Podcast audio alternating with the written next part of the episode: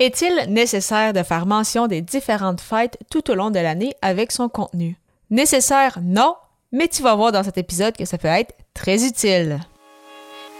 Les médias sociaux en affaires est votre rendez-vous hebdomadaire pour en connaître davantage sur les différents réseaux sociaux et les plateformes de création de contenu dans un contexte d'affaires.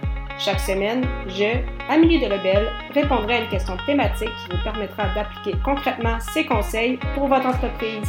C'est parti!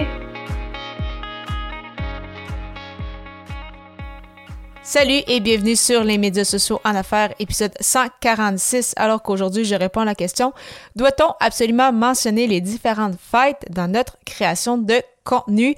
Et euh, cet épisode qui est en fait dans le cadre du défi euh, J'envoie 2023, donc un défi où euh, des podcasteurs francophones font un épisode par jour tout au long du mois de janvier avec soit une thématique ou une contrainte créative.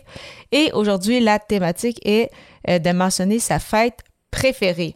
Donc, bien évidemment, euh, toujours en lien avec euh, le sujet du jour. Donc, est-ce qu'on doit absolument mentionner les différentes fêtes dans notre création de contenu? Euh, la réponse, en fait, est non. Donc, ce n'est pas absolument nécessaire. je l'ai dit d'entrée de jeu aussi. Euh, cependant, euh, ça peut être vraiment intéressant quand c'est bien mis en contexte. Donc, de un, oui, ça vous donne des idées pour votre création de contenu, mais euh, ça vous permet aussi de faire des messages importants. Par exemple, pendant le temps des fêtes, vous pouvez mentionner, faire une publication en souhaitant un joyeux temps des fêtes à, à vos clients, à vos futurs clients.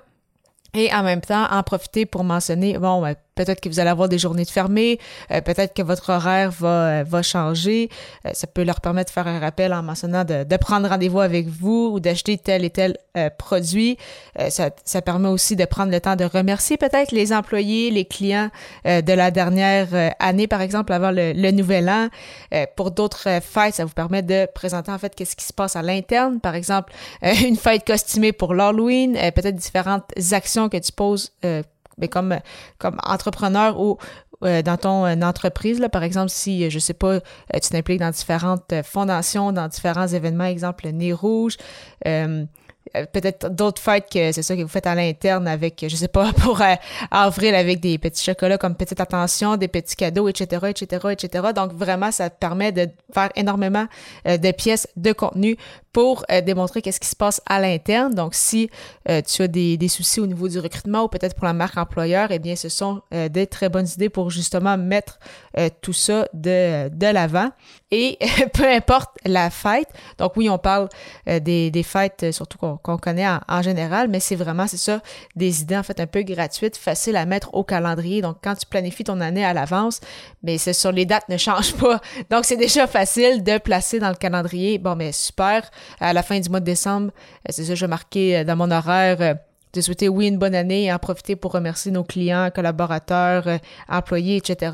Ah, pour le temps des fêtes, on prend en profiter aussi pour souhaiter c'est un joyeux temps des fêtes et mentionner nos heures euh, d'ouverture, euh, peut-être justement au mois d'avril pour célébrer célébrer Pâques, peut-être poser des questions justement à vous abonner de votre page en demandant ah mais qu'est-ce que qu'est-ce que tu fais de spécial pour cette pour cette fête là donc vraiment ça permet de créer déjà beaucoup de pièces de, contenu oui pour des publications sur les réseaux sociaux, mais ça peut bien sûr aussi servir comme idée pour des épisodes de podcast, pour des vidéos. Donc, vraiment, euh, beaucoup euh, d'idées euh, d'idées gratuites, c'est ça, très facile à mettre au calendrier. Et pour répondre, c'est ça vraiment la thématique, donc en lien avec ma fête préférée. de mon côté, comme peut-être plusieurs d'entre vous, c'est en fait le, le, temps des fêtes. Donc, bien évidemment, passer du temps en famille, c'est toujours très, très précieux. Et avec ce qui s'est passé avec la pandémie lors des dernières années, je je pense que ça nous a fait réaliser davantage à quel point c'est ça, c'est euh, on est privilégié de passer ces, euh, moments-là avec ceux qu'on aime. Euh, c'est sûr que j'ai aussi des très très bons souvenirs de quand j'étais plus jeune également. C'est sûr que quand on est enfant, de voir tous ces cadeaux, de revoir tous ces cousins, les longues vacances, donc pas d'école pendant deux semaines, c'est, très bien aussi.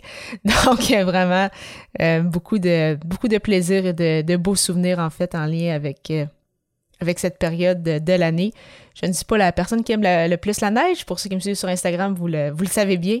Mais euh, le, temps des fêtes en famille, je pense que c'est difficile de battre ça comme, comme moment. De ton côté, est-ce que tu fais mention des différentes fêtes au courant de l'année dans ton contenu? Ou euh, justement, est-ce que toi aussi, ta, fête préférée et euh, justement le, temps des fêtes. Simplement euh, me mentionner tout ça en m'écrivant un courriel au amélie 31 hotmail.ca. J'ai bien hâte de pouvoir échanger avec toi. Et euh, au plaisir également de te retrouver à l'épisode 147 pour répondre à la question comment se servir de nos anecdotes pour créer du contenu? Au plaisir!